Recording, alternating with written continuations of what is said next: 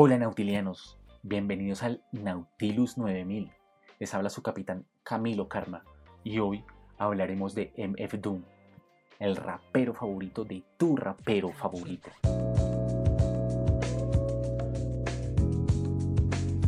Su nombre es Daniel Dumil. Nació el 13 de julio de 1971 en Londres, Inglaterra, hijo de una madre trinitense y un padre zimbabuense.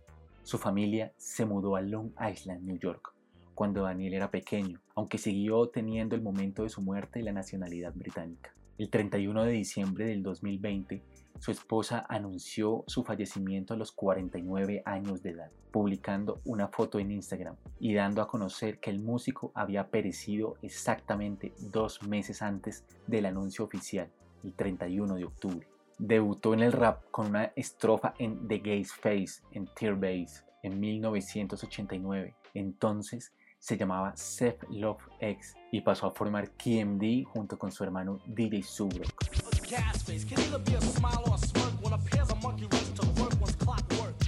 Hablemos un poco de KMD. Apareció en la edad de oro del hip hop, en la cual surgió The Native Talk Movement, es una vertiente del rap de 1988 que redefinió la tradición poético-musical estadounidense. A Tribe Called Quest, Brand Nubian y De La Soul hacen parte de esa tendencia.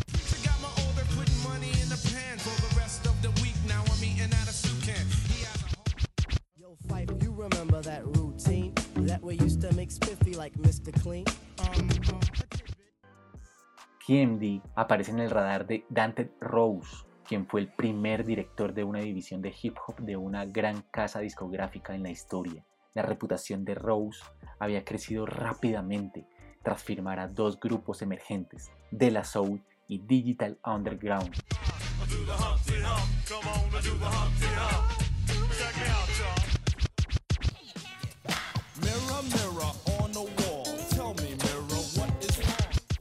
KMD significaba originalmente Causing Most Damage.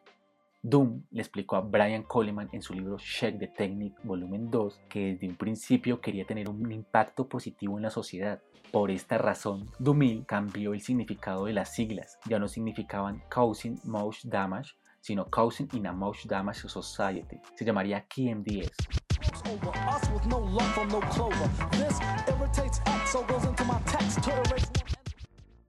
El primer álbum de KMD, Mr. lanzado en 1991, no fue un éxito en materia de ventas, pero la meta del hip hop en aquel momento no era necesariamente vender discos. Por ende, debutaron con letras entre ligeras y políticas al ritmo de jazz rap.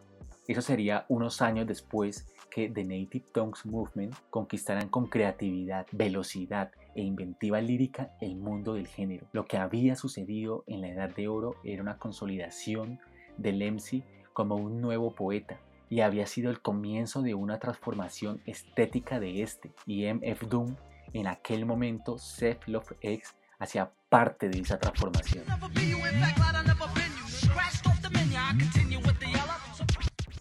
El segundo disco de KMD, titulado Black Bastards, nunca se lanzó oficialmente, pues se vio afectado por la muerte de DJ Subrock, hermano de Doom, en un accidente de tráfico cerca a Long Island.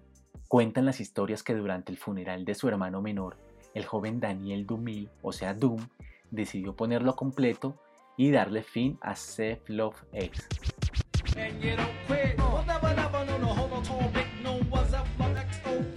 Al presentar Black Bastard, la disquera detiene el proyecto, ya que la portada tenía la caricatura de Sambo, la mascota de KMD creada por Dumil, colgando de una horca. Electra era un sello discográfico de propiedad de Warner Records. Quería evitar a toda costa la controversia y el escándalo producidos por una canción de Body Count llamada Cop Killer en 1992.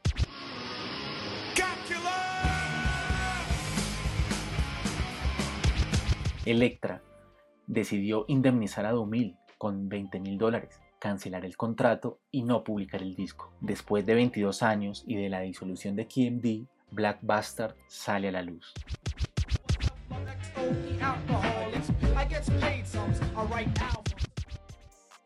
Después de la muerte de su hermano y cancelación de Black Bastards, se sumergió en el anonimato, donde dicen los rumores de las calles que estuvo durmiendo en bancas de parques, criando a su primer hijo y escudriñando instrumentales y líricas totalmente diferentes. Básicamente estaba preparando su obra maestra.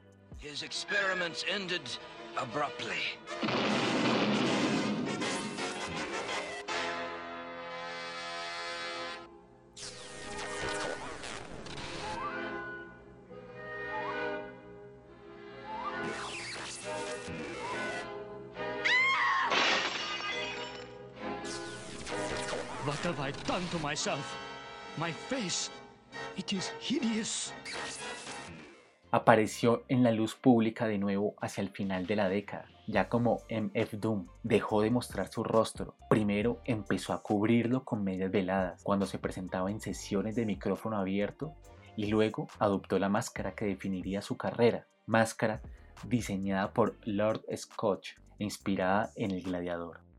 El personaje también venía de Marvel, así como el Doctor Doom de los Cuatro Fantásticos. Se ocultaba tras una máscara para esconder la cara desfigurada que lo había vuelto un villano. Doom también salió de sus años más oscuros con una identidad opaca. And so, Victor Von Doom hid from the world, taking refuge with the mysterious order of monks. Here he became Doctor Doom.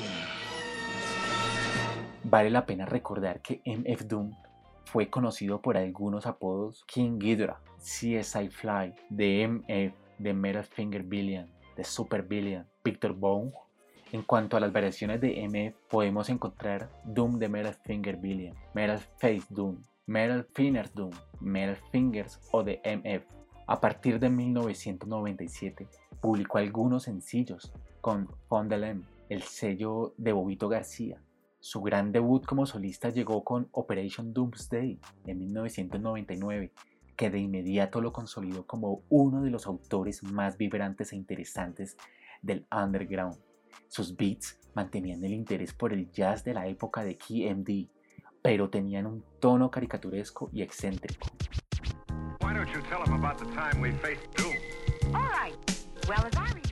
Los años posteriores a Operation Doomsday fueron prolíficos para MF Doom.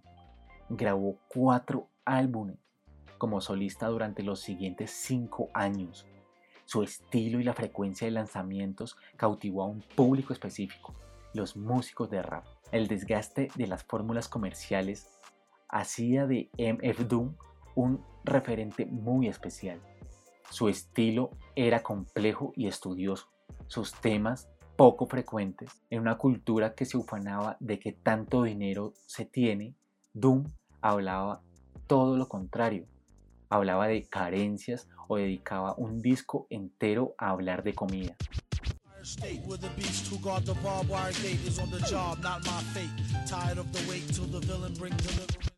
Así empezó una racha legendaria, de esas que marcan y cambian el hip hop.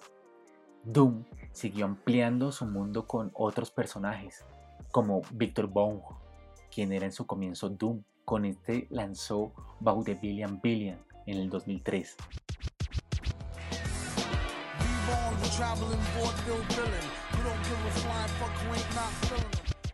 Como King Ghidorah, Take Me to Your Leader en el 2003 también.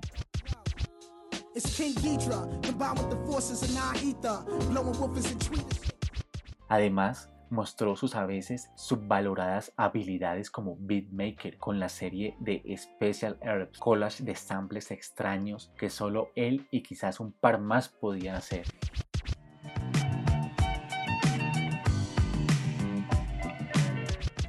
Uno de ellos era Mad Lib, y gracias a Stone Throw Records, ambos se unieron para formar Mad Billion. Welcome to the debut grand opening of Mad Villain Bistro.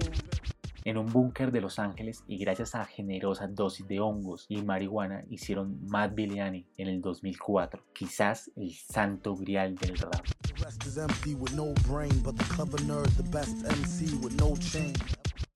Doom rapeó sobre temas tan disímiles como una prostituta adolescente con esquizofrenia y tetas enormes en Mad Grinder.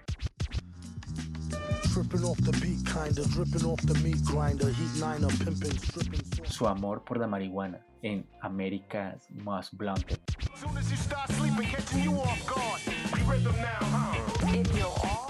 Y las raíces de la violencia religiosa en Stranger Ways.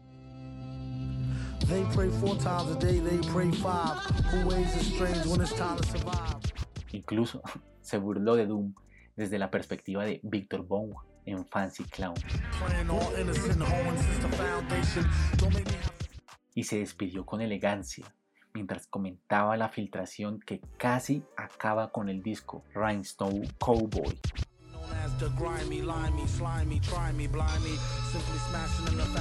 Matt Billiani pasará a la historia como la prueba reina porque Doom fue y será uno de los artistas más prolíferos en la escena del hip hop. Escuchar estas canciones es escuchar el flow hecho hombre, con un estilo impredecible y una exploración del lenguaje que propone hasta triples sentidos en cada barra, creando así una esencia misteriosa, deslumbrante y divertida.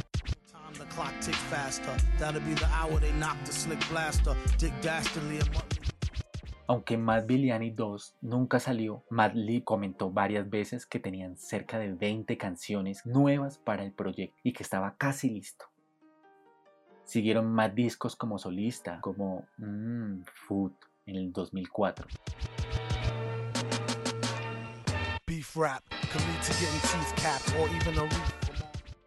y Born Like This en el 2009.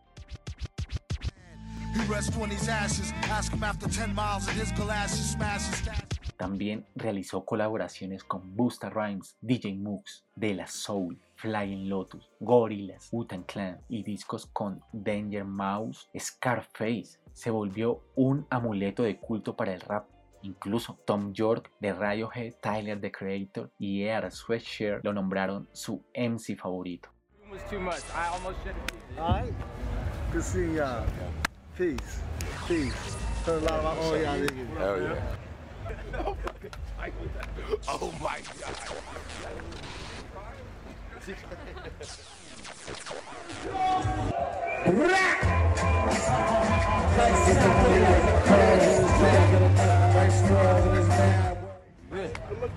Word.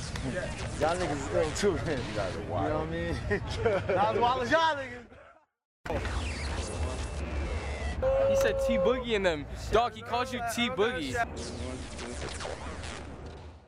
Se fue a vivir a Londres con su esposa Jasmine y sus cinco hijos. Uno de ellos, Ken Malaki Ezequiel, murió en el 2017 a sus 14 años. Nunca se supo la causa.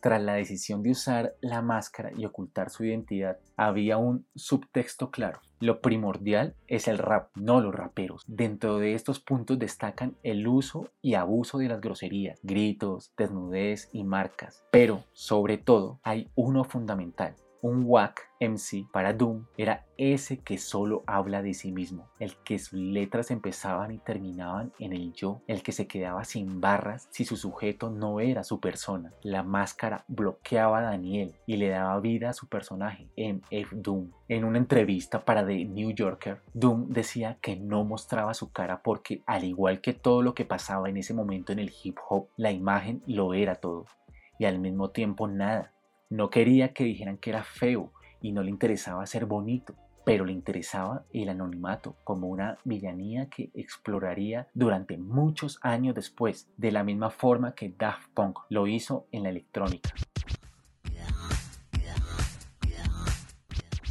Es una visión polémica, sin duda, y se puede disputar de varias formas, pero él ondeó esta bandera hasta el final. Él, Así hablaba de sus experiencias en las canciones, no yo, sino él, como si fuera un personaje con vida propia. También le decía el villano. La expresión más absurda de este desapego la sufrieron los fans, que pagaron emocionados la entrada para ver a Doom en concierto y detectaron que el que estaba tras la máscara no era Daniel Dumil, sino un impostor que fingía recitar la letra, uno de sus Doombots, como el personaje animado.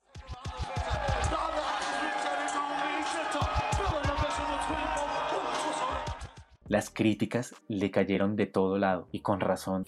Sin embargo, Daniel Dumil no era Doom, sino un autor que había creado un personaje. Esta distinción la hizo explícita en una entrevista con Hip Hop DX, en donde dice, soy el director, soy el escritor, escojo diferentes personajes y su dirección y dónde los quiero poner. Entonces, quien elijo para interpretar al personaje depende de mí. Al personaje que contraté le pago por eso. No es un impostor.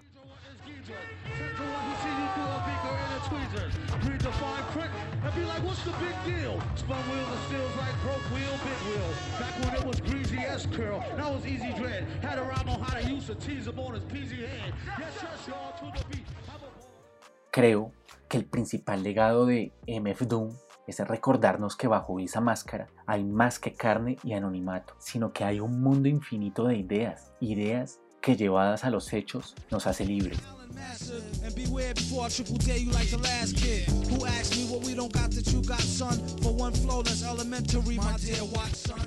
Nautiliano, si les gustó este contenido, recuerden darle like, compartirlo, suscribirse y darle clic a la campanita. Si tienen más información sobre MF Doom, pueden escribirlos en la caja de comentarios. Ah, y sigámonos en Instagram, Facebook y Twitter. Y también en Spotify como Nauta Nauta Club. Seguimos en órbita.